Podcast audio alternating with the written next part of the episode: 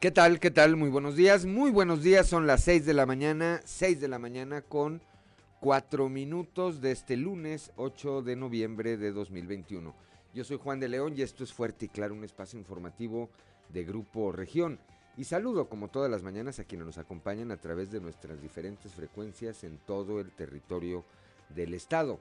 Aquí para el sureste de Coahuila a través de la 91.3 de frecuencia modulada, transmitiendo desde el corazón del centro histórico de la capital del estado. Para las regiones centro, centro desierto, carbonífera y cinco manantiales por la 91.1 de FM, transmitiendo desde Monclova, desde la capital del acero. Para la región laguna de Coahuila y de Durango por la 103.5 de FM, transmitiendo desde Torreón, desde la Perla de la Laguna. Para el norte de Coahuila y el sur de Texas por la 97.9 de FM, transmitiendo desde Piedras Negras. Y para Acuña, Jiménez y del Río Texas por la 91.5 de frecuencia modulada. Un saludo también, por supuesto, a quienes nos acompañan a través de las redes sociales por las diferentes páginas de Facebook de Grupo Región.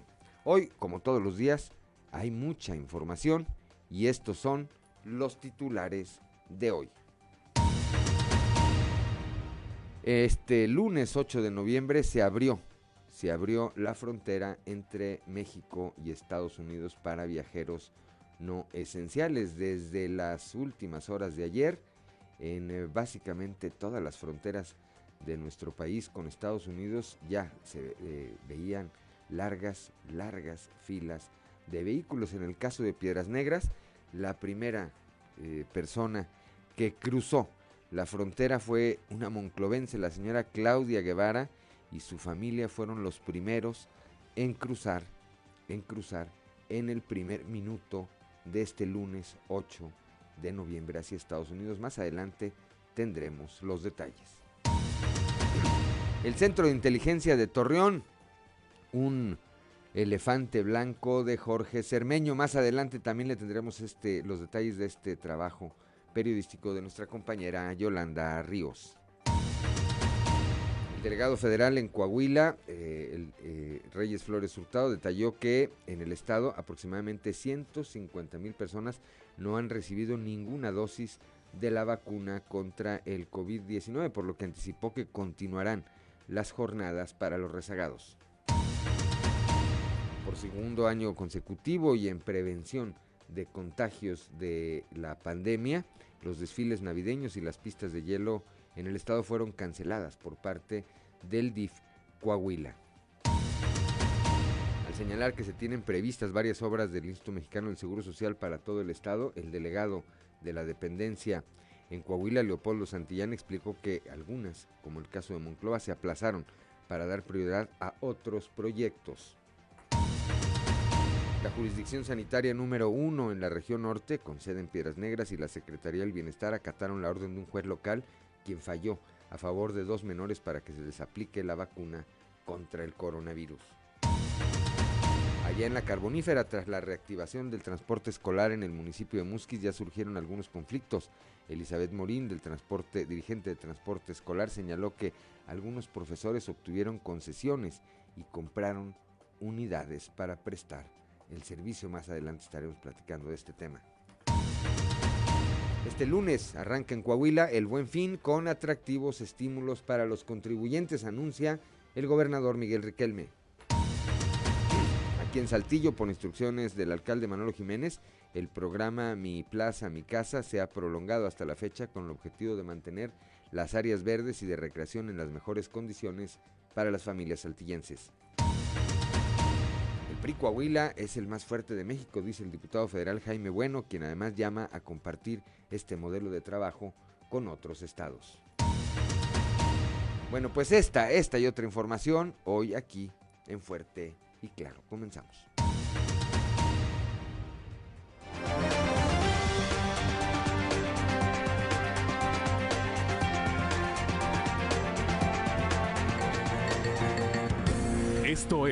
Fuerte y Claro. Transmitiendo para todo Coahuila. Fuerte y Claro. Las noticias como son. Con Claudio Linda Morán y Juan de León.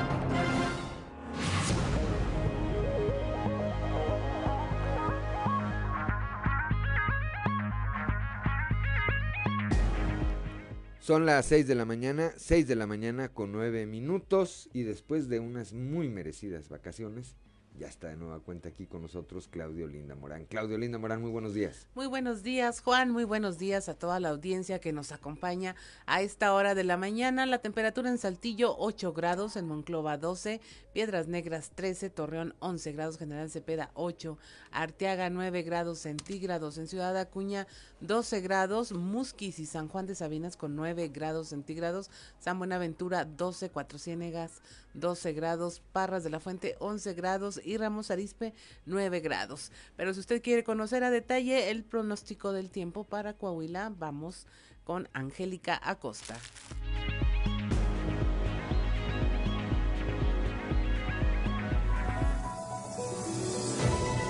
El pronóstico del tiempo con Angélica Acosta.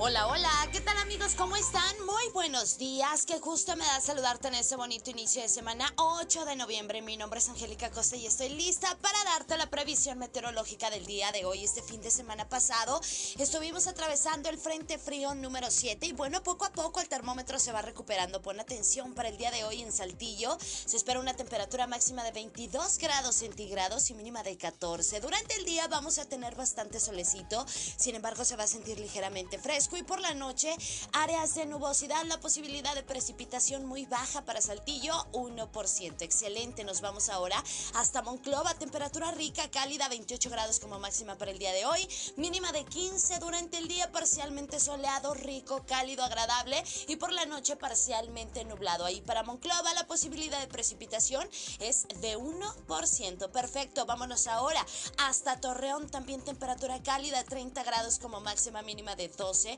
Durante el día, periodo de nubes y sol, se va a sentir cálido y por la noche, áreas de nubosidad. Fresco por la noche, por favor, abrígate Torreón. La probabilidad de precipitación, probabilidad de chubasco ahí para Torreón es totalmente nula. 0%. Excelente. Vámonos ahora hasta Piedras Negras.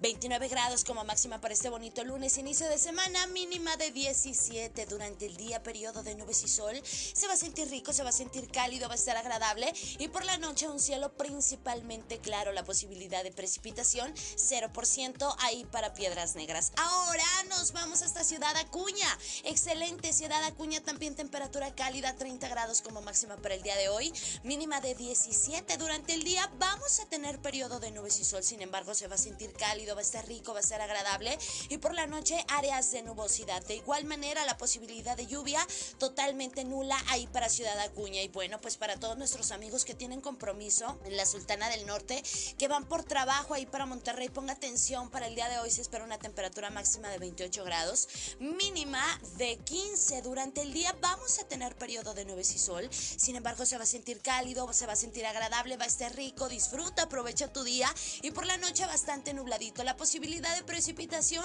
ahí para Monterrey es de 25%. Excelente. Amigos, de esta manera iniciamos la semana. Échale muchísimas ganas, que sea un inicio de semana maravilloso para ti y gracias por estar aquí a través de región 91.3 Saltillo. Ahí está la previsión meteorológica para el día de hoy. Buenos días. El pronóstico del tiempo con Angélica Acosta.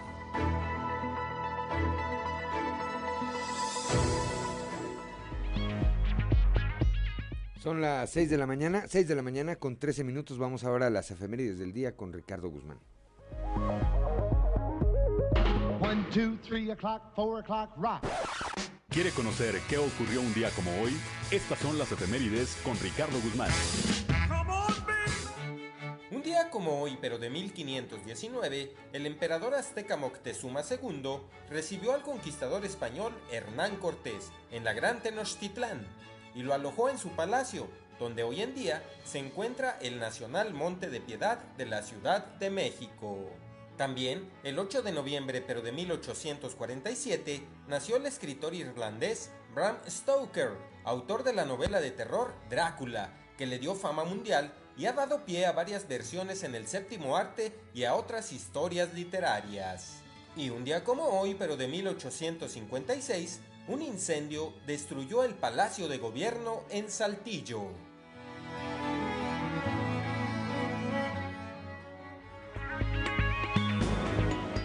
Son las 6 de la mañana, 6 de la mañana con 14 minutos, santoral del día de hoy, Claudelina Morán.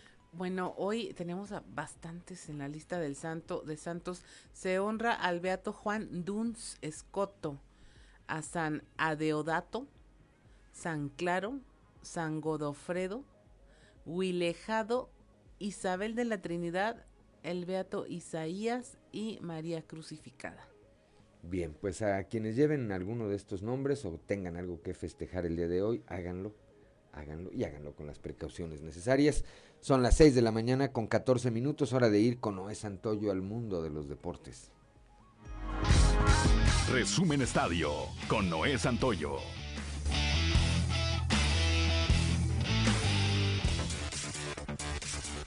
El torneo regular del torneo Apertura Grita México. América, Atlas, Tigres y León se encuentran instalados en la liguilla de forma directa y será el próximo sábado 20 y domingo 21 de noviembre cuando se enfrenten en el repechaje los equipos que buscarán entrar a la liguilla. Santos Laguna se estará enfrentando al Atlético San Luis, Toluca Pumas, Puebla Chivas y Cruz Azul a Monterrey. El día de hoy se darán a conocer los días y horarios oficiales. Este fin de semana el tapatío Saúl Canelo Álvarez logró noquear a Caleb Plan en el undécimo episodio para convertirse en el primer boxeador en ostentar los cuatro títulos más importantes de los supermedios. Fue un encuentro muy trabajado para el mexicano, quien desde los primeros compases sufrió para encontrar huecos por donde conectar, aunque gracias a su gran calidad, preparación y poder, logró llevar a donde quería para encontrar el knockout ante un plan que resultó corrioso. Este domingo quedó para la historia en el Gran Premio de la Ciudad de México, porque el mexicano Sergio Pérez se subió al podio como tercer lugar de una carrera que prácticamente se definió en la arrancada sobre la recta principal. Un percance de Valtteri Bottas Verstappen tomó la punta y ese sería el resumen de lo que vivimos al llegar a la primera curva.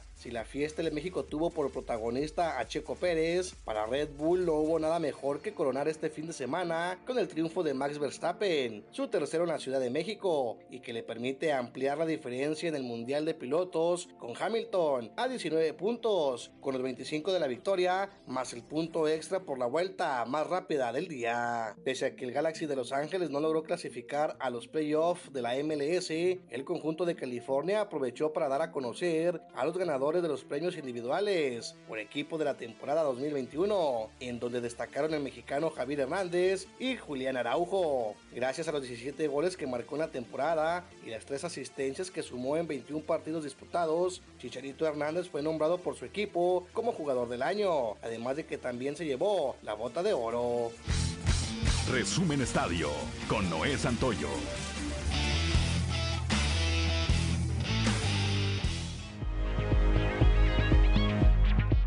6 de la mañana con 17 minutos. Claudelina Morán, la cotización peso dólar. Hoy lunes 8 de noviembre, que ya se abrieron los puentes, el tipo de cambio promedio del dólar en México es de un dólar por 20 pesos con 34 centavos. Subió a la compra está en 20 con 3 centavos, a la venta 20 con 64. Bien, vamos ahora rápidamente a un resumen de la información nacional. Mueren 19 personas en accidente carretero. Serán identificados con pruebas genéticas. Los restos de las 19 personas fallecidas en el accidente en la autopista México-Puebla este fin de semana serán identificados a través de prueba de ADN. Esto lo informó la Fiscalía General de Justicia del Estado de México. Los resultados de estas pruebas serán confrontados con los probables familiares y con ello se completará la identificación para entregar los cuerpos a sus deudos. Este sábado un tráiler se quedó sin frenos mientras circulaba por la autopista México-Puebla a la altura de la caseta de cobro San Marcos-Huixoco. Abren frontera terrestre México-Estados Unidos. Estados Unidos se prepara para reabrir sus fronteras, ya lo hizo esta mañana, poniendo fin a 20 meses de restricciones particularmente duras y criticadas por Europa y los vecinos de México y Canadá. Familias separadas, relaciones comerciales interrumpidas, ambiciones profesionales frustradas, la prohibición de viajar impuesta por el entonces presidente Donald Trump a principios del 2020 y luego confirmada por su sucesor Joe Biden se convirtió en un asunto emblemático de los trastornos provocados por la pandemia. La comisión del Tribunal Electoral, una comisión del Tribunal Electoral busca desarmar redes de nepotismo, esto en el Poder Judicial de la Federación, donde se creó la nueva Comisión de Fortalecimiento Institucional que tiene en sus objetivos detectar y desarmar redes de nepotismo dentro de la sala superior y las salas regionales. Esto eh, lo adelantó la magistrada Janine Otálora, quien será la coordinadora de este nuevo órgano interno. La Suprema Corte de Justicia de la Nación determinó que el hecho de que una madre trabaje no es razón para quitarle la custodia de sus hijos. Esto al considerar que a las mujeres corresponde de manera exclusiva y directa el cuidado de los hijos porque genera un impacto negativo en el proyecto de vida de las madres de familia. Esto se derivó luego de un conflicto entre dos trabajadores del propio Poder Judicial de la Federación en el que un hombre que desempeña labores administrativas en la institución demandó a su expareja para quitarle la custodia de su hija y entre sus argumentos estaba que la madre de su hija realizaba trabaja, actividades jurisdiccionales que le demandaban demasiado tiempo y esfuerzo para su cuidado. Y finalmente una maestra denunció acoso de un exalumno en, Nueva, en Nuevo León. Por cinco años no ha obtenido el apoyo de las autoridades. Se trata de Valeria Macías, es una maestra que eh, se volvió viral el pasado, la pasada semana después de que publicara un video en su cuenta de Instagram denunciando acoso por parte de un exalumno y que durante cinco años las autoridades no, han, no le han hecho caso. Y hasta aquí la información nacional. Gracias, Claudelino Morán. Son las 6 de la mañana, 6 de la mañana con 21 minutos. Estamos en Fuerte y Claro.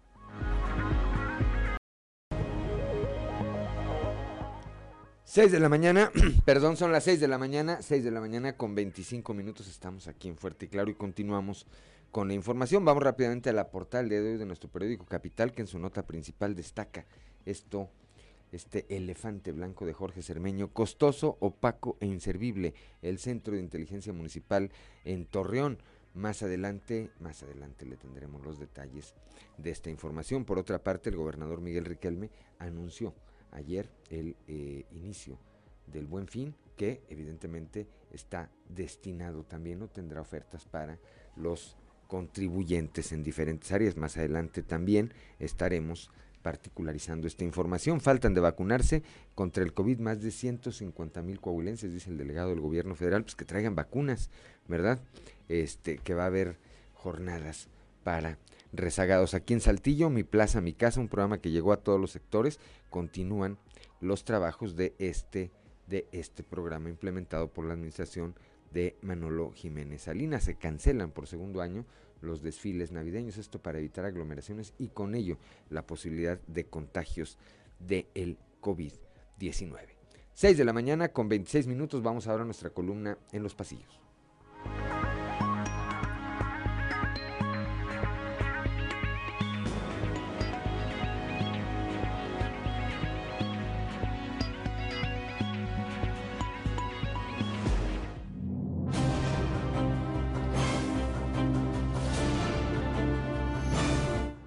Cartón de hoy, gracias profesor Higinio, que nos muestra al recientemente fallecido exsecretario de Educación de Coahuila, el profesor Higinio González Calderón, quien entre aplausos está ascendiendo en una escalera hecha de libros hacia su descanso bien merecido.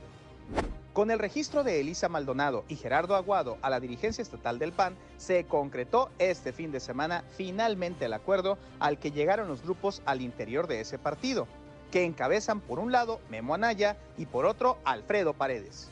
De entrada, es fácil anticipar el papel que en realidad tendrá Aguado Gómez, quien llegará a la Secretaría General del Blanquiazul con las tablas suficientes no solo para conciliar los intereses al interior de su partido, sino para dialogar al exterior, lo cual parece fundamental ante la posibilidad de una alianza en el mediano plazo, considerando que a diferencia de ocasiones anteriores, en definitiva, no cuentan con algún perfil que les haga pensar en buscar la gubernatura del Estado. Por Morena sigue tejiendo fino hacia el futuro Roberto Piña, que en su objetivo de encabezar una buena administración en frontera no está escatimando en reunirse con los diferentes actores de su partido sin tomar bando. Y así como hace algunos días se dejó ver con Reyes Flores Hurtado, este fin de semana lo hizo con Armando Guadiana, pasando por su nuevo dirigente estatal, Diego del Bosque.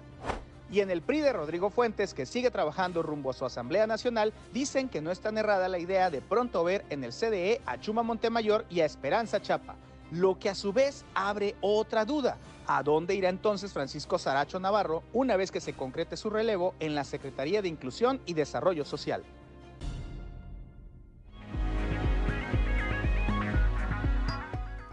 6 de la mañana con 28 minutos y eh, continuamos con la información, este tema que le daba mi compañero Juan de León por adelantado, cómo el Centro de Inteligencia de Torreón se convirtió en un búnker que ha costado más de 310 millones de pesos a ciudadanos y el cual no ha dado resultados. Supervisión Técnica del Norte SADCB es la empresa que bajo el método de adjudicación directa fue contratada por la administración del alcalde Jorge Cermeño para crear este centro de inteligencia municipal, el llamado SIM, que opera al interior de la Dirección de Seguridad Pública y también se dedica al arrendamiento de vehículos. Forma parte de una lista de proveedores que fueron observados por la Auditoría Superior del Estado, la cual presentó denuncias penales ante la Fiscalía especializada en hechos de corrupción tras detectar 75 irregularidades en el ejercicio fiscal 2018. Estas irregularidades son por un monto de 332 millones de pesos, incluido el caso que ya le hemos detallado usted de El CIMAS. Las irregularidades incurridas eh, son registran eh, registradas en 2018 son entre otras por el arrendamiento de vehículos que no justifican pago, que el domicilio reportado no corresponde y por la adquisición del sistema de radiocomunicación. Ahora se sabe que Supervisión Técnica del Norte ha cobrado estos años por el mantenimiento a las patrullas de la Dirección de Seguridad Pública Municipal por cursos de manejo defensivo para policías y tránsito, el diagnóstico y operación de servicios de aire y por los equipos de monitoreo inteligente y hasta la venta de software. Desde 2019 hubo denuncias públicas, esto a finales de abril de ese año, a días de que entrara en operación. Empezaron los problemas, pues los regidores de la bancada del PRI en el Cabildo denunciaron públicamente lo que consideraron una red de defraudación por parte de funcionarios de la administración municipal, ya que para ese entonces se habrían dispuesto a través de Supervisión Técnica del Norte más de 180 millones de pesos en la adquisición del sistema de radiocomunicación para seguridad pública bienes a implementar en el sistema de información del Centro de Inteligencia, servicio integral de motocicletas, suministro e instalación de 20 puntos de monitoreo inteligente, administración de flotillas, entre otros. Los señalamientos no pararon y para mayo los mismos ediles llevaron su denuncia ante el Congreso del Estado en contra de Jorge Cermeño por las presuntas irregularidades al favorecer con el otorgamiento de contratos por 180 millones de pesos a supervisión técnica del norte.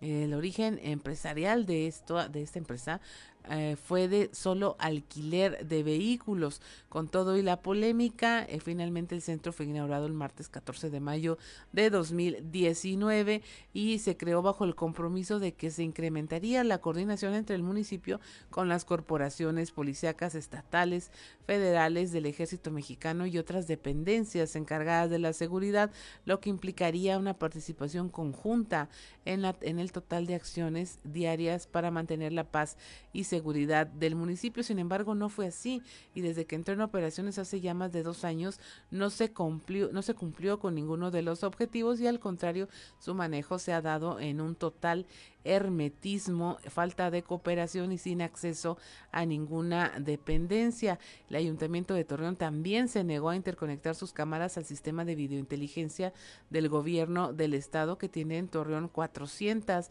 de las 1.300 instaladas en las cinco regiones del estado.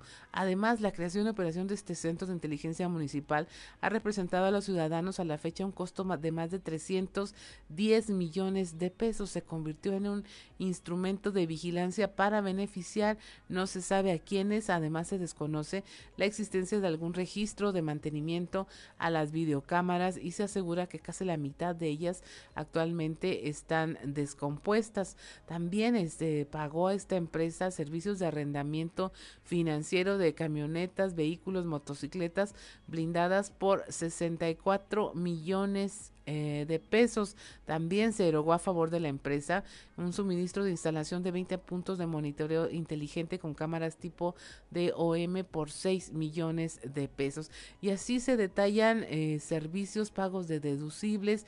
Destaca el concepto de equipamiento de radios repetidores, software y frecuencia para seguridad pública.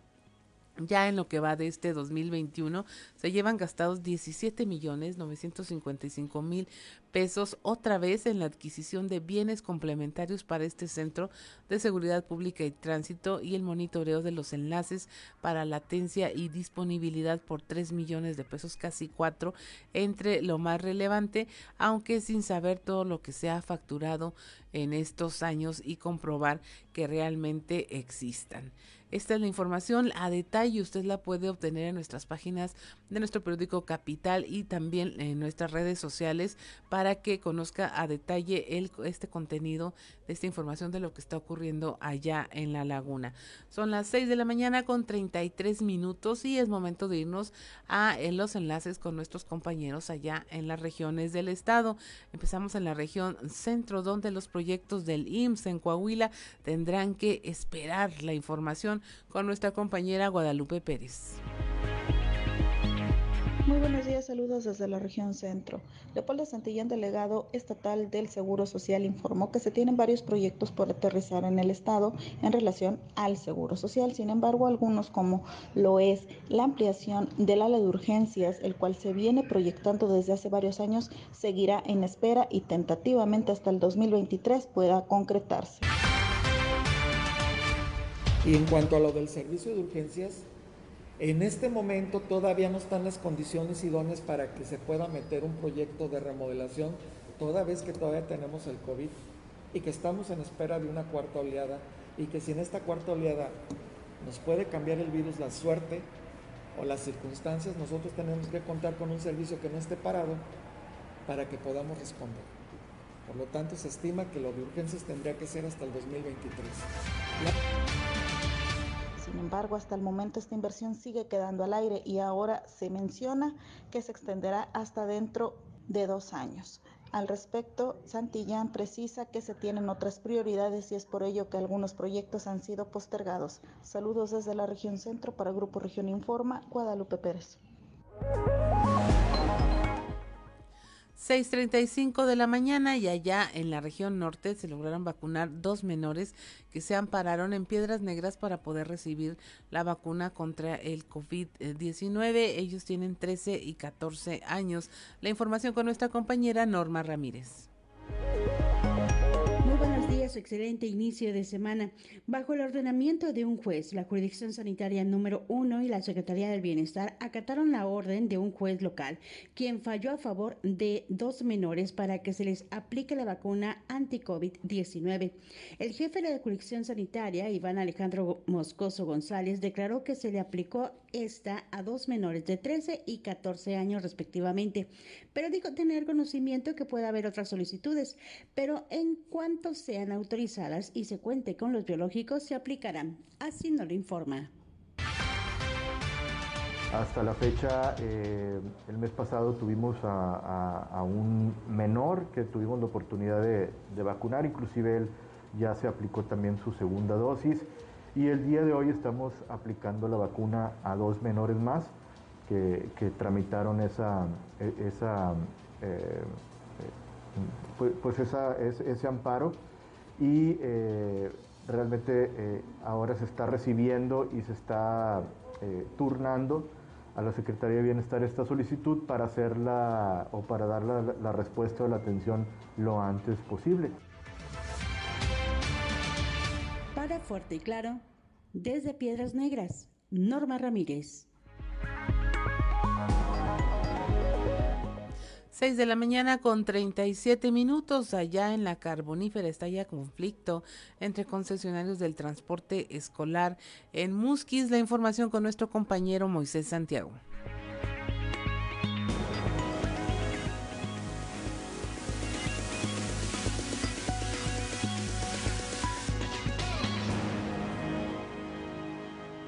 Muy buenos días, Juan y Claudia, y a todo nuestro amable auditorio que nos escucha en todo Coahuila. En la información que tenemos para el día de hoy, estalla conflicto entre concesionarios del transporte escolar en Musquis. Elizabeth Morín, dirigente del transporte escolar, señaló que algunos profes obtuvieron concesiones y compraron unidades tipo camioncito y exigen que dejen de funcionar las combis. Esto es lo que nos comenta. El jueves 29 de, de octubre este, se vino a reactivar, ¿verdad? Para que empezaran a trabajar. Son pocos los que andan trabajando. Eh, pues son puros camioncitos los que andan trabajando. Y se nos informó que pues que ya no quieren, o sea, lo que son las combis.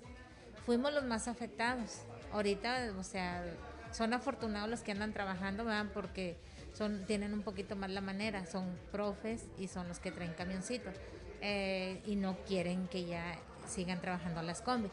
Pero como nos dice el delegado, ¿verdad? dice que pues mientras el permiso esté vigente, o sea, con el mueble que nosotros tengamos, va a seguir trabajando. Y si no, si hay algún impedimento o algo, yo me voy más adelante, me puedo ir hasta Saltillo. Ah, o sea, para seguir trabajando mis compañeros que traemos combis. Esta es la información que tenemos para todos ustedes desde la región carbonífera para Grupo Región Informa, su amigo y servidor Moisés Santiago. Que tengan un excelente inicio de semana.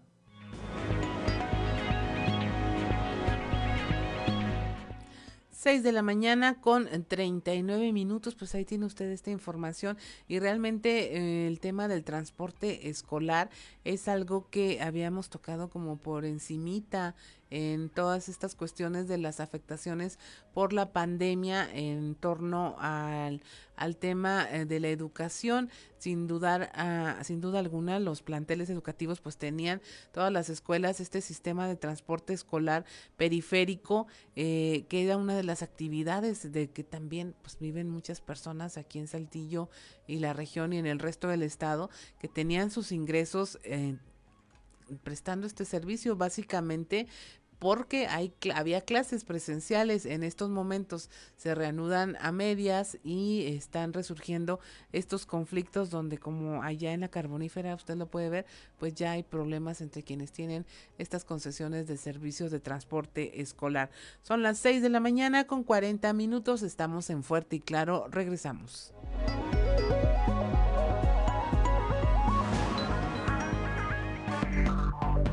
Enseguida regresamos con Fuerte y Claro. Lugar con la app de Grupo Región. Además de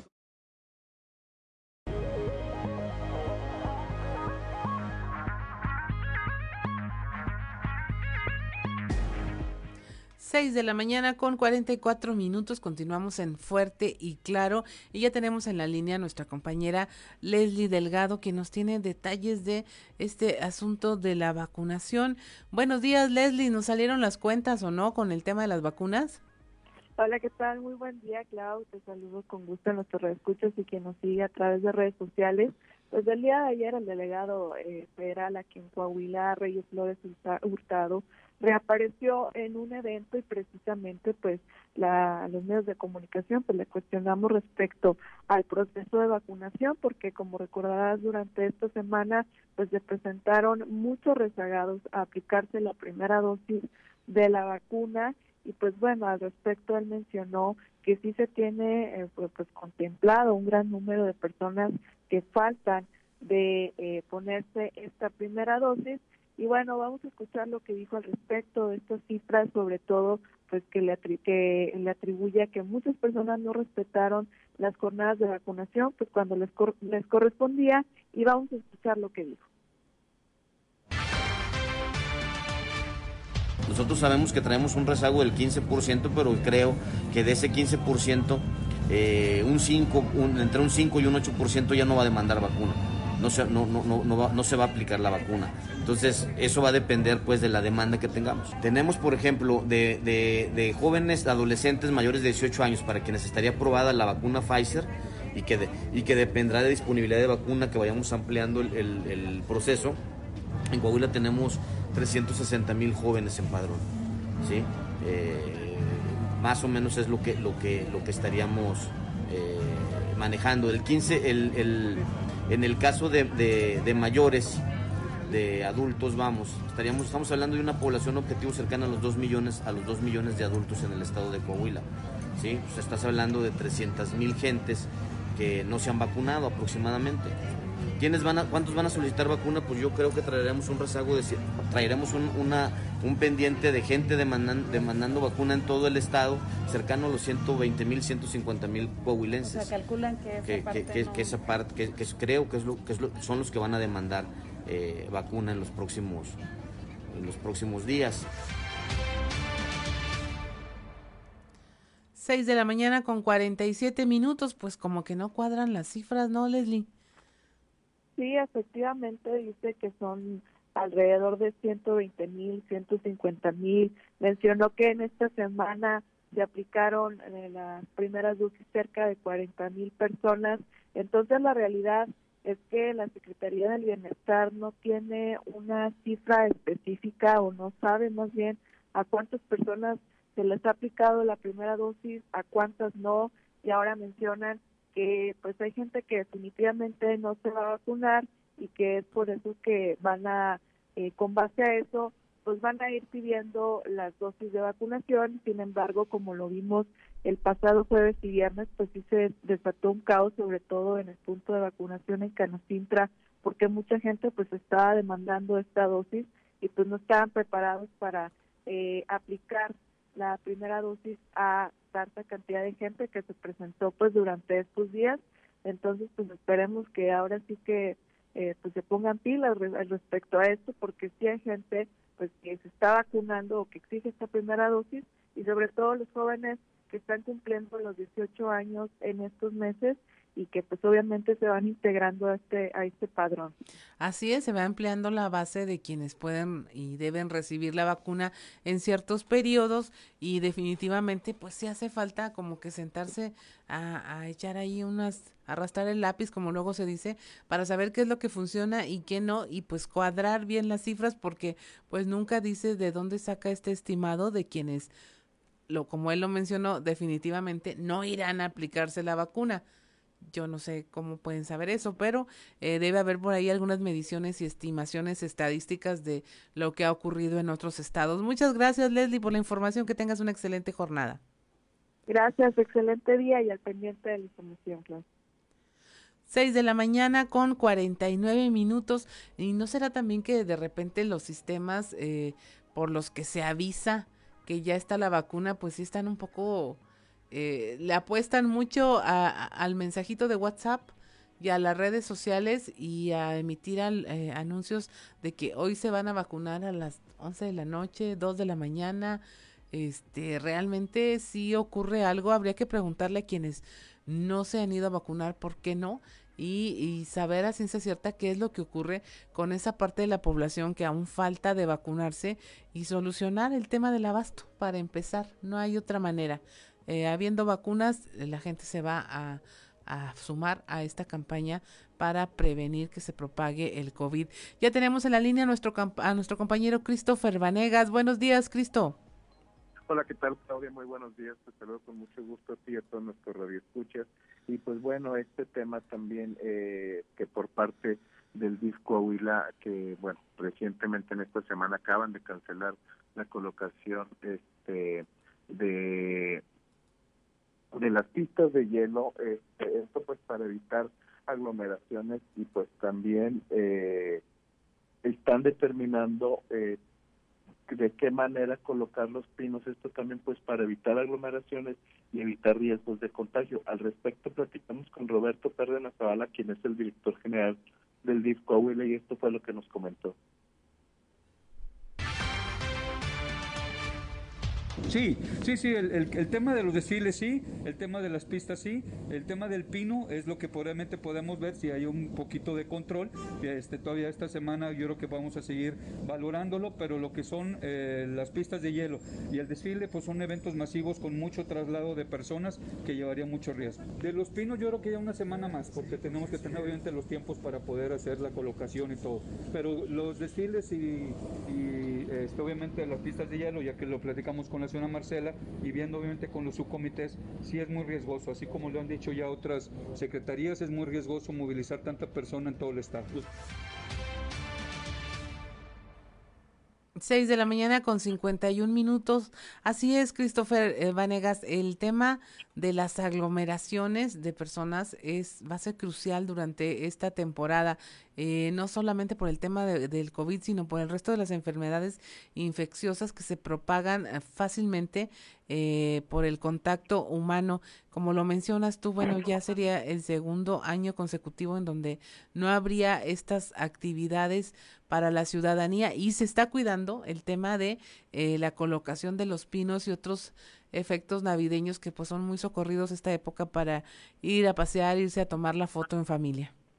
Sí, así es. Este, bueno, también una de las cosas que eh, mencionó, pues bueno, es que esta eh, determinación se está llevando a cabo precisamente por el bien de la ciudadanía y también estas declaraciones las dan luego de que la Secretaría de Salud externó que pues a finales de noviembre, principios de diciembre, pudiera haber una cuarta ola de contagios. Entonces esto también fue un factor determinante para cancelar los desfiles navideños, este, las pistas de hielo y pues bueno, están revisando de qué manera podrían eh, colocar los pinos, ya que mencionan que en este pudiera haber como que un, mayor eh, control en el acceso de las personas, este, pero bueno, será durante el transcurso de esta semana que determinen si van a colocarlos o no.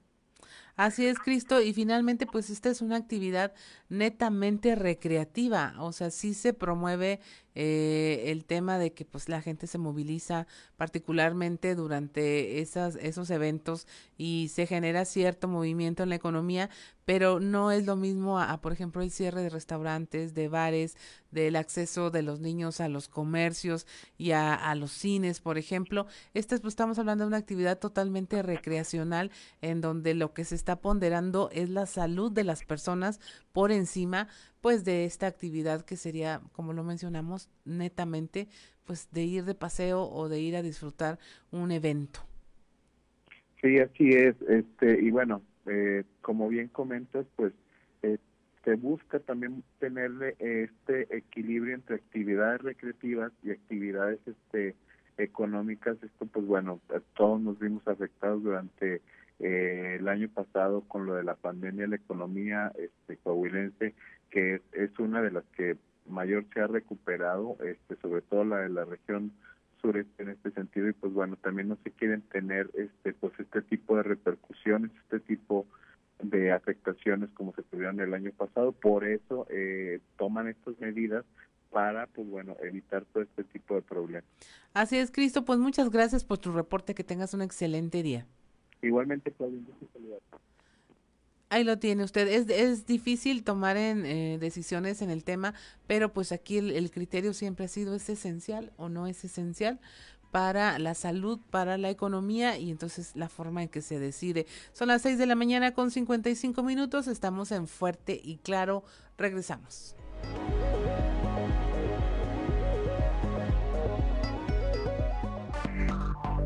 Enseguida regresamos con Fuerte y Claro.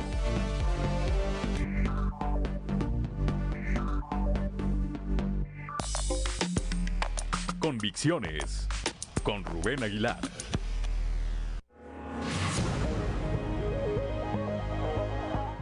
6 de la mañana con 59 minutos ya y para mí es un gran honor y un placer conversar con el maestro Rubén Aguilar y su eh, colaboración con nosotros en Convicciones. Buenos días, ¿cómo se encuentra? Día Claudia, ¿qué tal? Buen día, buen día a quien nos escucha. Mi comentario en esta ocasión es sobre el ejército como empresario en el proceso de militarización de la sociedad mexicana que impulsa el presidente da un paso más y anuncia la semana pasada la creación de una gran empresa cuyo único dueño será el ejército. Esta empresa eh, será dueña eh, con el 100% de las acciones del aeropuerto de Santa Lucía, del de Palenque, del de Tulum y la ampliación de Chetumal y también del tren Maya. Implica eh, pues cientos de miles de millones de pesos de inversión en estas obras de que son producto de los recursos públicos que a su vez son producto de los impuestos que recoge el gobierno. Ah, en el caso de ser rentables, eh, hay dudas de la viabilidad financiera del Tren Maya y recién del propio aeropuerto de Santa Lucía al saberse de que solo tendrá eh, en torno a 14 o 15 posiciones para recibir vuelos, eh, lo que lo hace absolutamente marginal respecto al actual aeropuerto de la Ciudad de México. Pero bueno, en el supuesto de que hubiera ganancias, el 75% irá al fondo de retiro del ejército y el 25% al, al fondo de pensiones de el ISTE. Y pues eh, eh, esta nueva empresa eh, plantea dudas en diversos analistas, yo me incluyo entre ellos, sobre pues la transparencia del manejo de estas instituciones y que en ese sentido puede ser una maniobra del presidente para esconder los manejos de, tanto en el aeropuerto de Santa Lucía como del Tren Maya y las otras obras que serán menores.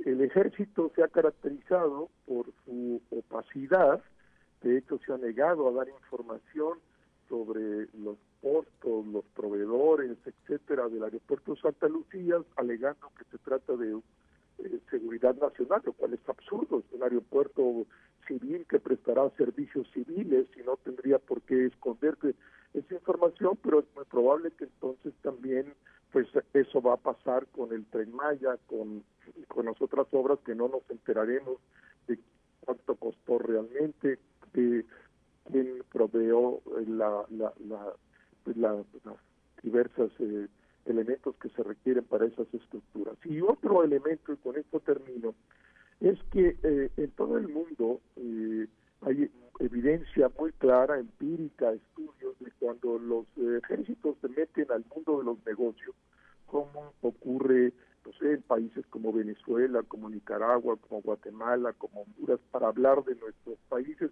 pero se podría ver también de África y Asia, las estructuras se corrompen y en particular las cúpulas del ejército se, se corrompen y México no tendría por qué ser diferente. Son seres humanos iguales que los demás y no habría por qué no pensar que las altas cúpulas se van a corromper, eh, eh, Claudia. Y última consideración, el presidente plantea que ha tomado esta decisión porque así asegura que estas obras no serán privatizadas al tener como dueño con el 100% de las acciones al ejército que ahora pues se convierte también en sociedad civil y una parte de su fuerza pues se dedicará a administrar y cuidar sus negocios. Así es, don Rubén, pues un alto riesgo. Pasamos de ser un país en el que el ejército tuvo que salir a las calles para entrar a los temas en materia de seguridad y ahora estamos viendo esta militarización financiera, como usted lo menciona, y es aún más riesgoso que lo que actualmente tenemos y contra lo que, pues, básicamente no se ha podido hacer nada. E, es un gran riesgo que el ejército eh, sea eh, empresario y el gran riesgo tiene que ver con la posibilidad de la corrupción. Este, es grave, gravísimo que un civil se corrompa, pero que se corrompa la institución del Estado-nación que tiene que garantizar la seguridad eh, del Estado, pues es gravísimo. Y en el arca abierta el justo peca y poner al ejército ahí en la tentación, sobre todo, insisto, a los más altos mandos que van a manejar eh, en el supuesto de que sean rentables las encuestas, eh, decenas de miles de millones de pesos, pues sí llama a la preocupación eh, y sobre todo pues conociendo la evidencia empírica de lo que ha ocurrido en otros, lo que ha ocurrido y lo que está ocurriendo en otros países cuando el ejército entra al mundo de los negocios y la opacidad con la que manejan los negocios porque se niega a ofertar eh, información alegando, protegiéndose eh, eh, en, la idea de que se trata de la seguridad nacional. Rubén, ¿qué tal? Buenos días, te saluda Juan de León, como siempre, con el gusto. A ver, Rubén, ¿y no hay, eh, no hay un tema de que el presidente esté queriendo arreglar al ejército para algún proyecto electoral de carácter futuro? ¿No, no podríamos verlo bajo esos ojos, Rubén?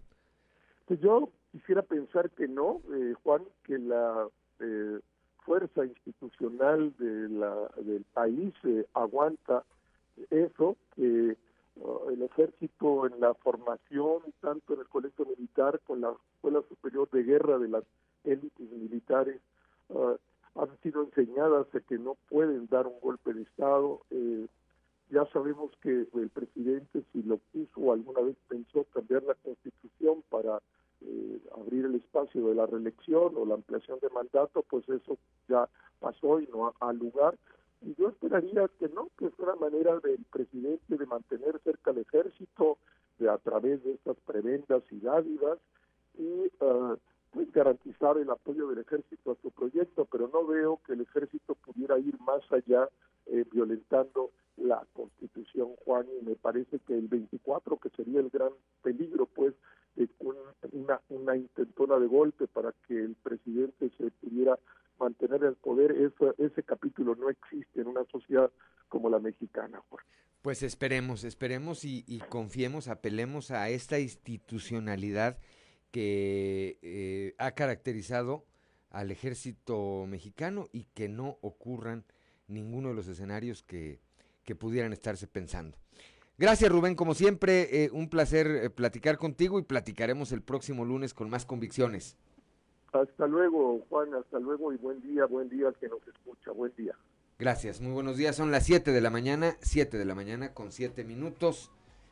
Continuamos aquí en Fuerte y Claro. Claudio Linda Morán. Tras indicar que Coahuila cerrará este año con un incremento del 25% en la generación de recursos propios en comparación con el 2020, el gobernador Miguel Riquelme destacó que ha sido resultado de la aplicación de programas como el Buen Fin, en el que se otorgan importantes incentivos fiscales para que los contribuyentes tengan más fácil cumplir con sus obligaciones y estar al corriente con sus pagos. Además, esta eficiencia recaudatoria, dijo, se ha logrado ampliar la base de contribuyentes, no solo dejando la carga fiscal en las espaldas de unos cuantos y así se ha incrementado el porcentaje de cumplimiento en la entidad. El gobernador explicó que a diferencia que la diferencia en la recaudación entre ingresos propios del 2020 y lo que va de 2021 en impuestos estatales en general representan alrededor de un 1.200 millones de pesos en ingresos, lo que ha significado un apoyo para la entidad afectada en estos tiempos por los recortes presupuestales del gobierno federal, así como la desaparición de 109 fondos, fideicomisos y convenios federales que pues eh, eliminaron 17 mil millones de pesos en los últimos tres años. Explicó que de acuerdo con la Administración Fiscal General de Coahuila, del 1 de enero al 31 de diciembre del 2020, los ingresos estatales fueron por un importe de 5.9 millones eh, mil millones de pesos. El importe neto fueron cuatro mil quinientos cuarenta y seis millones. Por lo que respecta a este año, del 1 de enero al 31 de octubre, el importe bruto ya fue de siete mil ochocientos cuarenta y un millones de pesos. El gobernador resaltó que la campaña que realiza el gobierno de Coahuila para apoyar a los contribuyentes ha logrado permear positivamente. El año pasado, con los incentivos otorgados con motivo del buen fin, se beneficiaron más de cien mil coahuilenses que recibieron el descuento del 50% en el precio de las licencias, el total de ciudadanos apoyados en su economía con la rebaja de impuestos en general fue de 135 mil. Para este 2021 en el plan de descuentos estructurados para gestionar a bajo costo importantes documentos legales se aplica a las licencias de conducir con un 50% menos y el beneficio adicional es que el recibo de pago tiene una vigencia de un año para hacerse válido si se hace el prepago. Además, para las personas que solo requerirán su reimpresión no tendrán que presentar nueva documentación, solo hacer la cita en la página www.pagafacil.gov mx licencias y presentarse con su licencia vencida y el comprobante de pago para recoger el nuevo plástico. Usted puede encontrar toda esta información en la página del gobierno del estado y también compartida en nuestros contenidos del día de hoy para que sepa cómo pagar y a dónde acudir y cuáles son los beneficios que puede encontrar en esta temporada por el buen fin. 7 de la mañana, 7 de la mañana con 10 minutos, Claudio Linda Morán hablando del buen fin. Así es, hablando del buen fin, tenemos en la línea a Salvador Rodríguez Sade, presidente de comerciantes del Centro Histórico de Saltillo, para hablar de este tema tan importante en donde usted puede eh, hacerse de bienes. Eh, que le sirvan a usted y a su familia y, ¿por qué no? Pues también alimentar la actividad económica eh, de Saltillo y la región y de todas las regiones del estado. Buenos días, Salvador. Eh, buenos días, Claudia, Juan de León, a sus órdenes. Cuéntenos qué se prepara, qué podemos esperar para este eh, buen fin de este año, la edición de este 2021. Este, bueno, como cada año nos preparamos eh, con, con, mercancía este, adicional para poder ofertar en, en este buen, en, en, cada buen fin.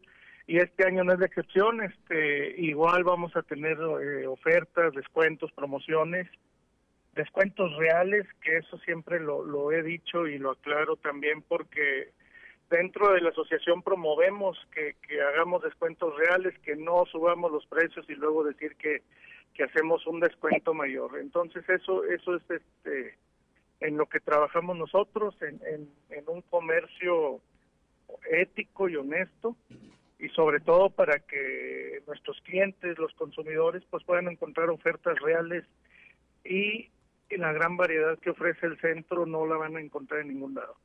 Así es, Salvador. Y una de las cosas también que se tienen en mente a la hora de acudir a comprar en este eh, buen fin, en esta edición, es el tema otra vez de la seguridad sanitaria. ¿Cómo andamos en ese aspecto? Este bien, digo, afortunadamente hemos venido trabajando bien con las autoridades ya desde hace muchos años. Este, de hecho, la iniciativa del uso de, la tecnología y de las redes sociales, en este caso el WhatsApp, fue una propuesta de nosotros y que la implementó la Policía Municipal y la extendieron en toda la ciudad y nos ha funcionado muy bien. Este, y obviamente ahorita como se va a incrementar el, el flujo de gente, también se incrementan las guardias y, y, la seguridad. Digo, no estamos exentos, sabemos que, que también para la gente que se dedica a delinquir, pues también es atractivo estas fechas, entonces es cuando más se dan cita en la zona centro, este, que, que es el área más visitada de la, de la ciudad comercialmente hablando. Eh, pero bueno, estamos preparados, eh, la autoridad está eh, también reforzando la, la, vigilancia, los rondines, y a través de los grupos de WhatsApp, pues ahí denunciamos eh, posibles farderas, carteristas, que es el robo más común dentro de estas fechas. Así es, Salvador. Y bueno, y comentábamos también este caso que se dio eh, donde un grupo de comerciantes resultaron estafados en la zona centro de Saltillo precisamente por eh, algún malhechor que quiso aprovechar esta pujanza que tiene el propio centro histórico, anunciando ahí, involucrando incluso a, a la Feria de la Salud que tradicionalmente organiza Canacintra y finalmente decidió ah, ofertar un evento que no ocurrió eh, arrendando un inmueble en el pleno centro de la ciudad de aquí de Saltillo y que finalmente no hubo tal evento, estafó a los comerciantes, eh, eran más eh, del tema de eh, medicina homeopática, sanación, terapeutas físicos y fueron sorprendidos. ¿Qué hacer para mantener a salvo esta reputación que tiene el centro histórico de poder realizar grandes actividades en tema comercial y expulsar a estas personas que tengo entendido que no es la primera vez que se estafa de esta manera a grupos de comerciantes organizados que quieren aprovechar esta pujanza en el centro. Yo creo que es muy importante este dentro de de, de, estas actividades de delincuentes, eh, primero corroborarse bien, este, inclusive de ser posible, este, que los mismos comerciantes que estén interesados en o que se dediquen a participar en exposiciones, que es, es este de lo que fueron estafados en, pagar un espacio, eh, eh, visitar la localidad que se está ofreciendo o el local este antes de dar el dinero para cerciorarse que efectivamente está rentado para esa persona que está promoviendo el, este, el, lugar y, y, este y ya con eso también tener una una vamos que, que la que la localidad no se pueda deslindar si acaso este, están coludidos que lo dudo mucho para que para que tengan a quien acudir estas este, estas personas a quien denunciar porque luego son personas de fuera que andan en, en varias partes de la, de la ciudad, digo, del país, en varias ciudades estafando. Este, lo mismo nos pasa con la gente de billetes falsos, eh, andan por toda la República, no se quedan en un solo lugar. Entonces es importante eh, primero identificar, primero cerciorarse de, de, de la, que, que el lugar que se está ofreciendo, donde se va a realizar el evento, sea, este, pues sea verdadera la información. Así y es. también se puede consultar en, en la dirección de fomento económico, este, porque ahorita todos los eventos tienen que estar autorizados por el tema del COVID. Así es. Entonces, Ese es un dato es muy- importantísimo, es el que, el que nos está usted dando. Para empezar, tendrían que estar registrados ahí.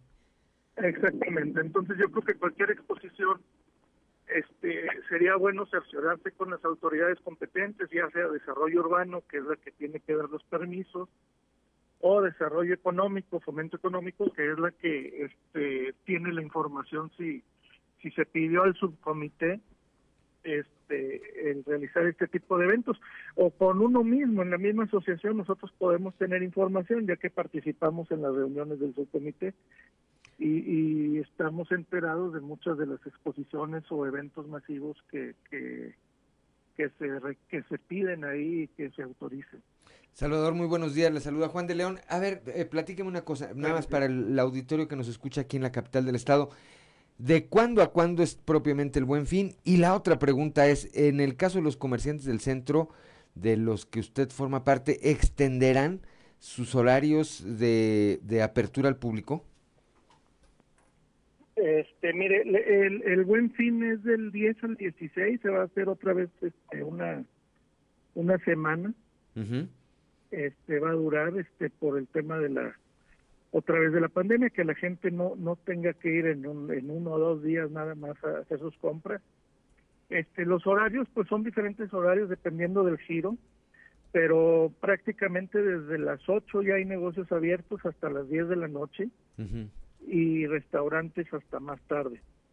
Este, la variedad de productos, pues como le decía ahorita Claudia, eh, en el centro es la mayor, hay, hay la mayor oferta y de las ventajas que tenemos es de que es de que este en una misma vuelta pueden encontrar todo lo que necesitan. Este, como siempre les digo, se puede encontrar desde un alfiler hasta un automóvil, porque hasta agencias de coches tenemos en la zona centro este y, y esa es una de las ventajas los precios también son más bajos que en otros puntos de la ciudad inclusive mismas empresas con este tienen que tienen sucursales en las diferentes plazas y en la zona centro. En la zona centro el mismo producto te sale más barato. Y y, y, también otra de las ventajas de la ciudad de, la, del primer cuadro de la ciudad es que es todo al aire libre. Por el tema del COVID en cada negocio eh, seguimos cumpliendo con, con lo que nos dictan las autoridades de salud. Y al salir del negocio pues estás al aire libre, no estás encerrado. Bien, pues ahí está la invitación para que a partir de ya participen en este buen fin con ofertas eh, reales, como lo indica eh, Salvador Rodríguez Ade, con ofertas reales, eh, con eh, un eh, esfuerzo de, eh, seguridad pública entre comerciantes y autoridades municipales para garantizar que pues sus compras y su estadía aquí en la zona centro, quienes vivimos en el centro difícilmente nos gusta salirnos del centro y, y, aunque es parte, aunque es parte del, del folclore de todos los días en ratos, los congestionamientos y demás, es el encanto, es el encanto del centro de la ciudad que difícilmente vamos a dejar un día. Gracias, eh, Salvador Rodríguez Ade, por esta, por esta plática con nuestro auditorio y bueno, pues les deseamos como sector comercio que, que les vaya de lo mejor en esta época. No, muchas gracias a ustedes, Claudia, este, Juan, eh, por sus deseos de, que nos vaya bien. Este, aquí estamos a la orden.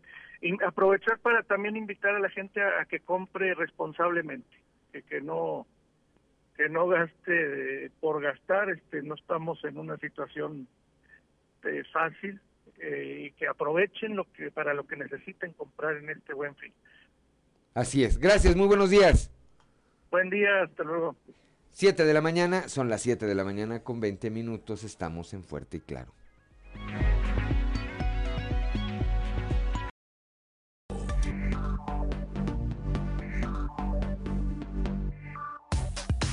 Trizas y trazos con Antonio Zamora.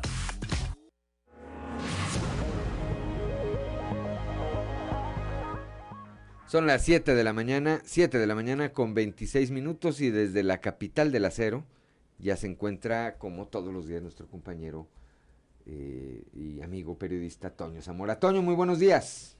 Buenos días, Juan. Buenos días a las personas que nos escuchan a esta hora. Pues la Monclovense, Lisa Maldonado y el de Torreón, Gerardo Aguado, quedaron formalmente registrados para, para la sucesión en el Comité Directivo Estatal del PAN. Pero si algún travieso o traviesa de ese partido quiere hacer, pues válgame, travesuras, válgame la redundancia, pues tienen hasta el 13 de noviembre para jugar las contras en la elección para ese para ese cambio.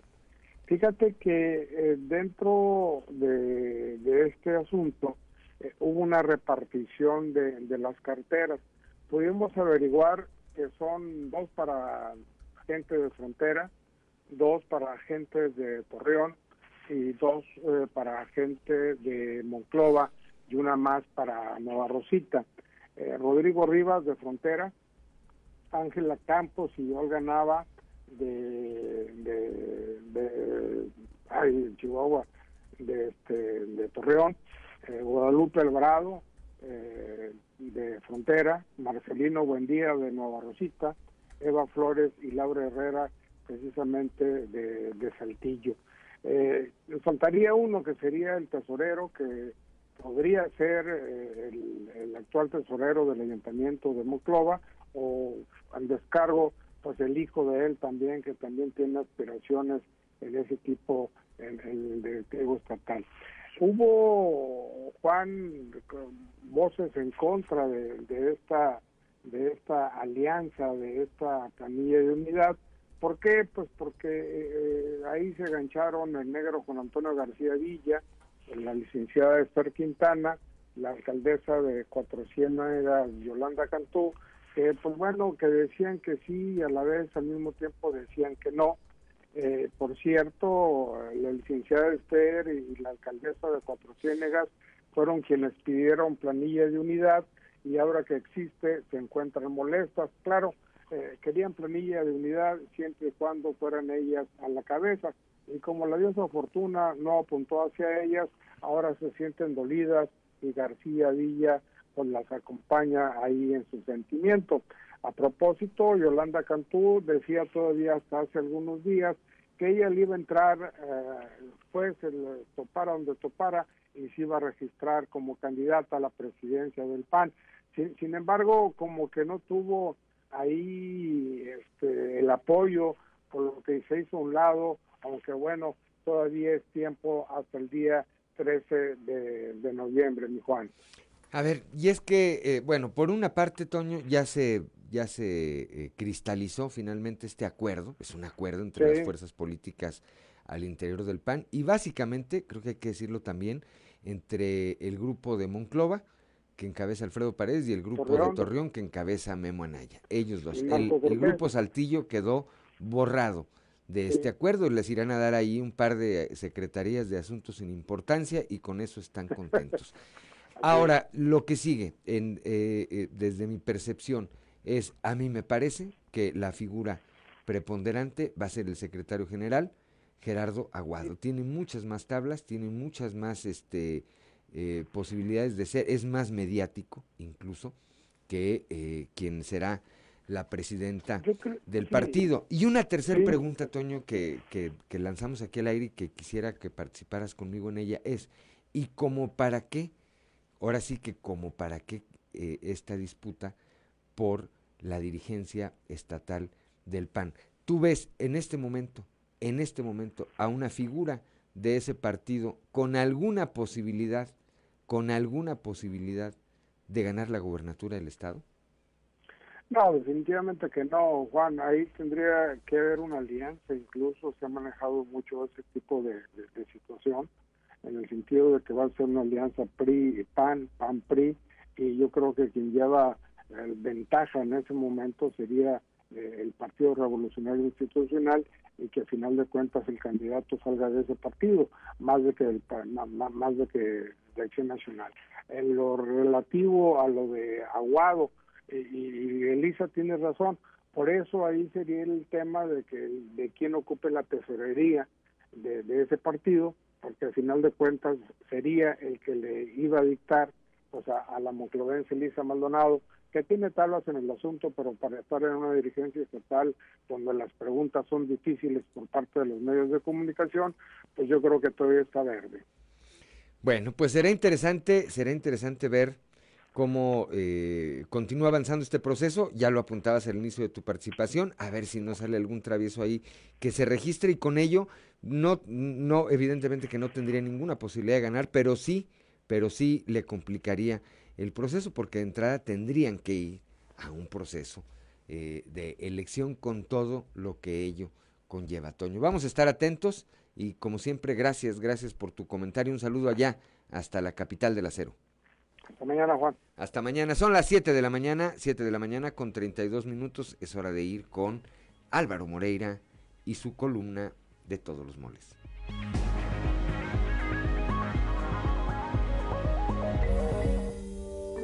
Amigas y amigos, soy Álvaro Moreira, diputado local. Soy Álvaro Moreira, diputado local. Uno de los servicios más cercanos a la población es el que brindan las y los bomberos. En situaciones de emergencia y desastres, los hombres y mujeres que heroicamente sirven en estos cuerpos suelen ser los primeros respondientes en arribar ante el llamado de ayuda de la comunidad. Si bien su función principal es el control y extinción de incendios, su labor coadyuva a preservar vidas de innumerables formas. Acuden a dar auxilio en accidentes automovilísticos, ferroviarios o aéreos, inundaciones y situaciones de rescate para personas e incluso mascotas. Pese a su esencial trabajo, en México tenemos una deuda histórica con quienes prestan este servicio. Esto pues no solo existe una laguna legal desde nuestra constitución, sino que también ha sido una constante que los ayuntamientos carezcan de los recursos apropiados para prestar este servicio público, lo que deja a la mayoría de estos cuerpos en manos de la iniciativa de la sociedad civil. Esta falta de recursos económicos impacta mayormente para el pago de salarios, así como para la compra y mantenimiento de equipo, además de la capacitación. En la realidad, este servicio se convierte más en una labor altruista que en un trabajo, pero a pesar de estas carencias, ellos se mantienen comprometidos con la sociedad.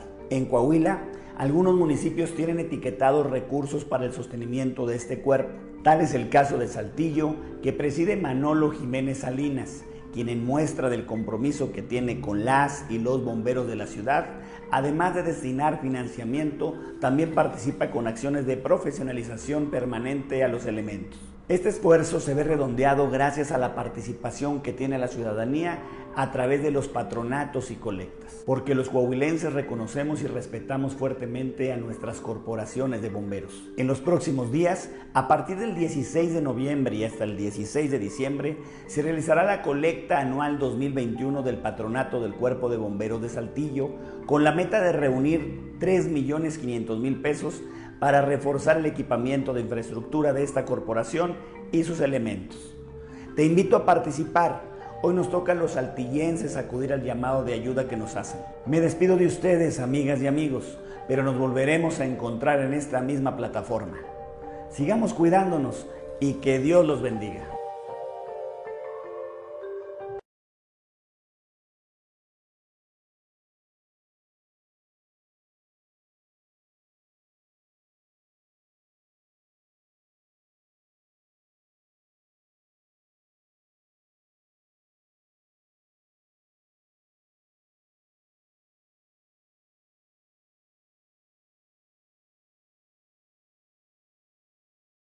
Soy Pedro Fuentes, bienvenidos a la otra versión.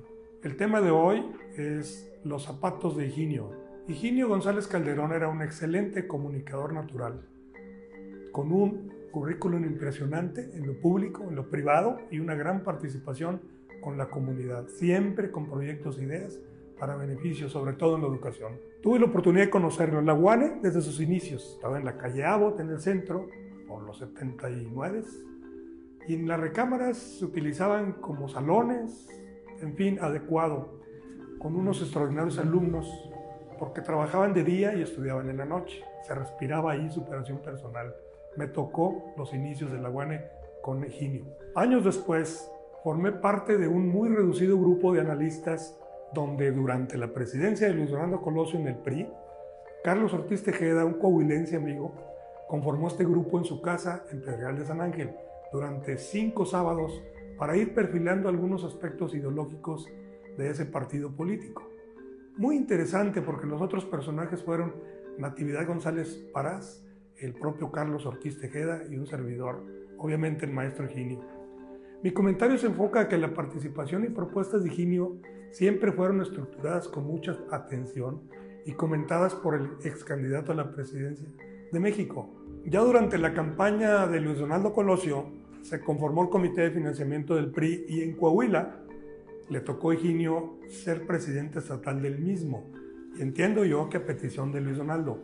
Volvimos el profesor y yo a tener otro encuentro en equipo, ya que fui designado como responsable de coordinar el gasto en medios de comunicación en Coahuila y la experiencia volvió a ser muy agradable.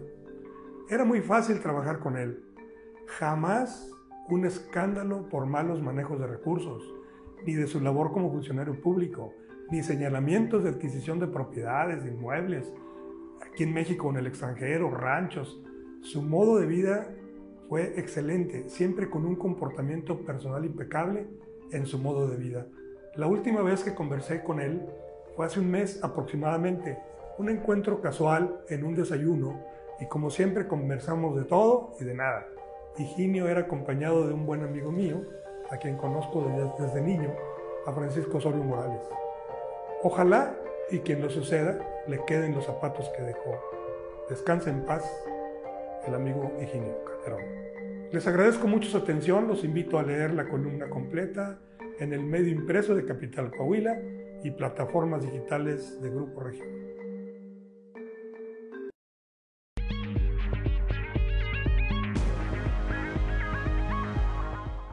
Siete de la mañana, 7 de la mañana con 38 minutos. Un retrato, un retrato de, de, como dicen así, entero, fiel, de el profesor Higinio González Calderón, que en paz descanse. Gracias a Pedro Fuentes Reina. 7 de la mañana con 38 minutos, Claudia Olinda Morán. Continuando con la información, por instrucciones del alcalde Manolo Jiménez, el programa Mi Plaza mi casa se ha prolongado hasta la fecha con el objetivo de mantener las áreas verdes y de recreación en las mejores condiciones para las familias saltillenses. En este esquema que llegó a todos los sectores de la ciudad, está a punto de concluir su, su tercera etapa gracias al trabajo que se ha realizado con las cuadrillas desde agosto de 2019. En total han sido atendidas de manera integral poco más de 840 áreas al interior de las colonias y los barrios de Saltillo para beneficiar de manera directa a la ciudadanía. La labor que se realiza es de limpieza y jardinería, reparación de áreas deportivas, juegos infantiles y demás equipamiento urbano, así como aplicación de pintura. La primera etapa de Mi Plaza, Mi Casa se desarrolló entre agosto de 2019 y marzo de 2020 y consistió en la rehabilitación de las plazas que se encontraban en malas condiciones. En una segunda etapa se equiparon 300 áreas verdes con juegos infantiles, bancas de descanso y demás equipo, así como un nuevo recorrido en las plazas atendidas meses atrás. Durante esta tercera etapa del programa, el cual comenzó en marzo de 2021, se está dando un recorrido más para hacer las reparaciones y mantenimiento necesarios. Al respecto, se solicitó el apoyo de la ciudadanía para que cuide y mantenga en las mejores condiciones estas plazas y áreas verdes, ya que a final de cuentas son para su disfrute. Mi plaza, mi casa fue complementado con el programa Saltillo se prende, ya que como parte de este rescate de espacios también se modernizó el sistema de alumbrado público, así como se hizo en todo el municipio. Ambos esquemas se suman a la creación de nuevos y grandes espacios para la convivencia y la recreación, como lo son el multideportivo El Zarape, el Parque Mirador Saltillo y la llamada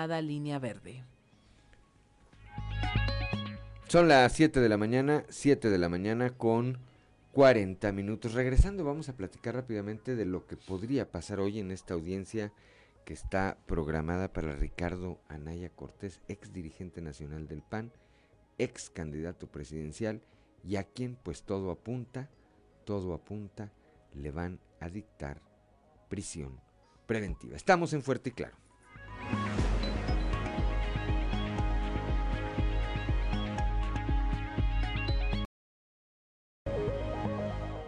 Son las 7 de la mañana, 7 de la mañana con 46 minutos. El día de hoy se va a realizar allá en la Ciudad de México, en uno de los juzgados adjuntos al reclusorio norte de la ciudad, eh, que está ubicado en la Ciudad de México, la audiencia en la que eh, tiene que ver con el caso de Ricardo Anaya Cortés, ex dirigente nacional del PAN, ex candidato presidencial. De acuerdo a información que han adelantado las propias eh, autoridades judiciales, si se presenta en el reclusorio norte, Ricardo Anaya, la Fiscalía General de la República va a solicitar su prisión preventiva. Y si no acude, como es de esperarse, porque lo último que se supo de él es que estaba en Nueva York, allá en Estados Unidos, se va a solicitar la orden de captura en su contra y con ello se convertirá en un prófugo de la justicia. Estamos eh, ahorita esperando a ver qué, eh, qué respuesta, qué reacción tiene eh, Ricardo Anaya ante esta situación. Ante esta situación, lo última, la última comunicación de él a través de sus redes sociales se dio hace 47 minutos y no se refiere al tema de su audiencia. Él habla de lo que ocurrió en el G20 en donde se discutió el futuro del planeta. Dice que fueron los principales líderes del mundo y AMLO no asistió. Dice que él, AMLO, no va a donde hay que dialogar. Dice, mañana va a la ONU, dice que hablar de corrupción. ¿Cuántos presidentes estarán ahí? Cero. Va a echarse un monólogo y a la foto. Eso dice, eso dice Ricardo Anaya, repito, hace 47 minutos en sus redes sociales. No se refiere, no se refiere al tema del que hoy será protagonista seguramente en unas horas. Claudio Linda Morán. Continuamos con la información, pero es momento de ir a algo que vale la pena leer con Alberto Bortman. Algo que vale la pena leer con Alberto Bortman. Excelente jornada, estimado amigo Juan de León y amigo Radio Escuchas. Mil gracias por su sintonía. Esta semana, en algo que vale la pena leer, vamos a platicar del libro Nano, Tecnología de la Mente sobre la materia de Rap Berg. Hoy contaremos de cómo un avance científico enfocado hacia lo más diminutamente pequeño puede transformarse en el paso más grande de la humanidad.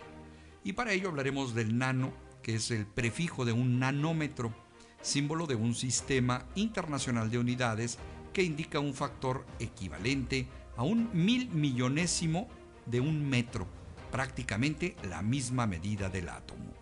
Todo lo que existe en el universo, en el mundo, se encuentra conformado por átomos que, pues al irse uniendo unos con otros, dan paso a moléculas y la relación de estas a su vez genera materia. La clave está en el universo de combinaciones entre átomos y moléculas para crear cosas.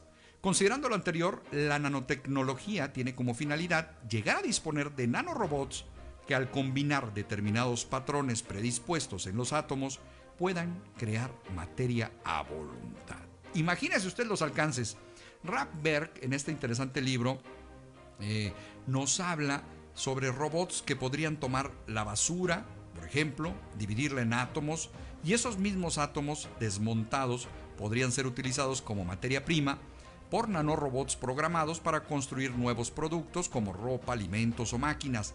Sería como tomar un aeroplano construido con bloques de Lego, desarmarlo y con esos mismos bloques armar una casa. La cantidad de posibilidades es ilimitada. Alcanzaríamos el cenit del reciclaje, la disminución total de la contaminación.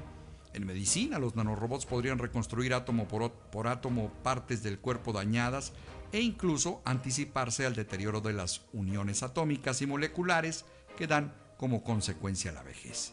Tendríamos fuentes de energía ilimitadas, suministros inagotables de alimentos, agua, vivienda y disfrutaríamos quizá la oportunidad de enfocarnos exclusivamente a la exploración espacial y al estudio de los misterios que encierra nuestra creación. Pero, como sociedad, ¿habremos alcanzado la suficiente conciencia evolutiva para ello?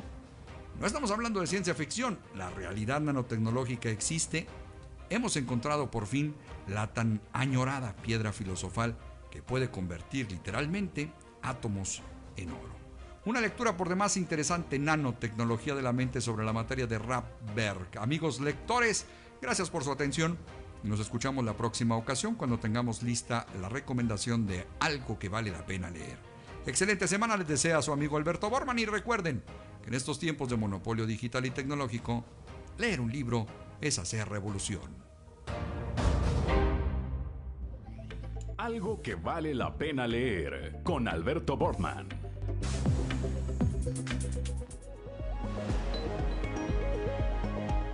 Son las 7 de la mañana, 7 de la mañana con 51 minutos antes de ir al mundo del espectáculo, al show de los famosos con Ámbar Lozano. Le envío un saludo con todo afecto a mi primo Víctor López, que hoy está de cumpleaños. Pues le deseamos que cumpla muchísimos años más, muchísimos años más, que Dios lo siga llenando de bendiciones a él y a su familia, a la que tanto aprecio. 7 de la mañana con 51 minutos y es momento de ir con Ámbar y Lozano al show de los famosos.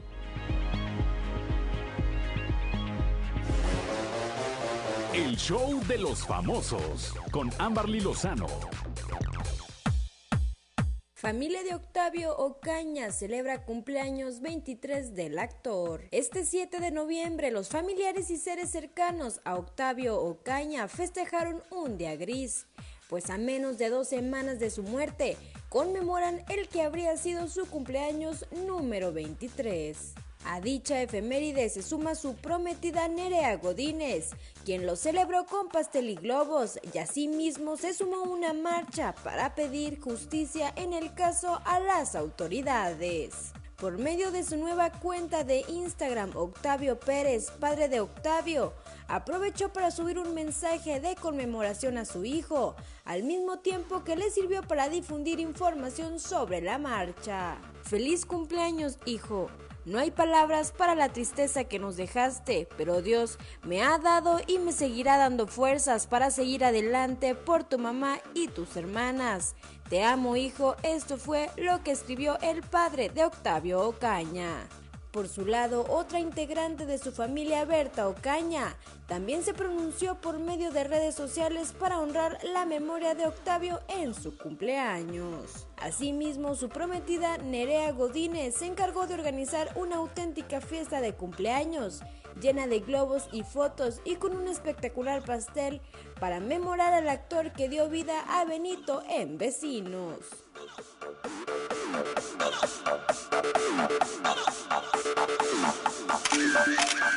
Revelan video de Jaime Camil caracterizado como Vicente Fernández. La salud de Vicente Fernández continúa en mejoría, de acuerdo con el último informe médico que publicó su familia en las redes sociales del cantante.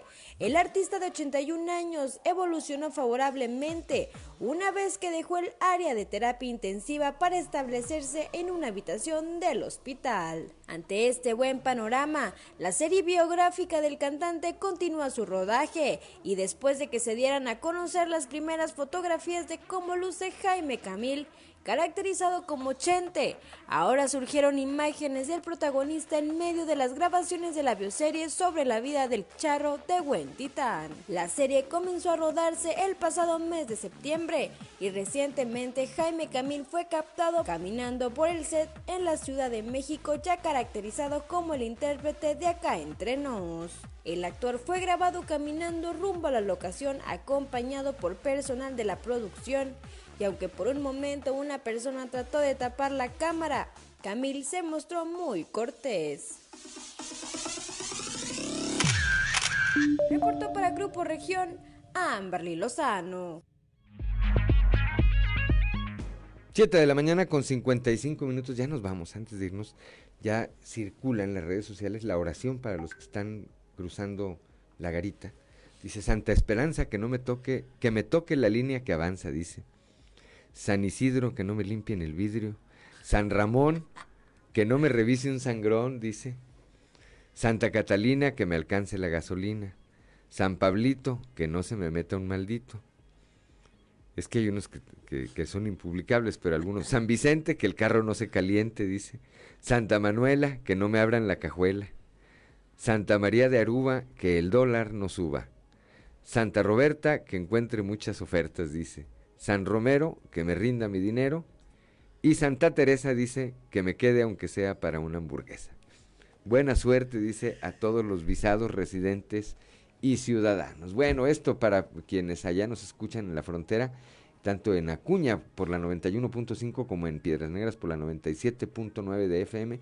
Suerte en este primer eh, viaje, en este retorno a las compras en los Estados Unidos. Ya nos vamos, gracias Ricardo Guzmán en la producción, a Ricardo López en los controles, a Ociel Reyes y a Cristian Rodríguez, Cristian Rodríguez y Ociel Reyes, que hacen posible la transmisión de este espacio a través de las redes sociales, a mi compañera Claudia Olinda Morán eh, por su acompañamiento, siempre que uno que ya está de regreso aquí, pero sobre todo gracias a usted que nos distingue con el favor de su atención. Lo esperamos el día de mañana a partir de las 6 y hasta las 8 de la mañana aquí en Fuerte y Claro, un espacio informativo de Grupo Región bajo la dirección general de David Aguillón Rosales. Yo soy Juan de León y le deseo que tenga usted el mejor de los días.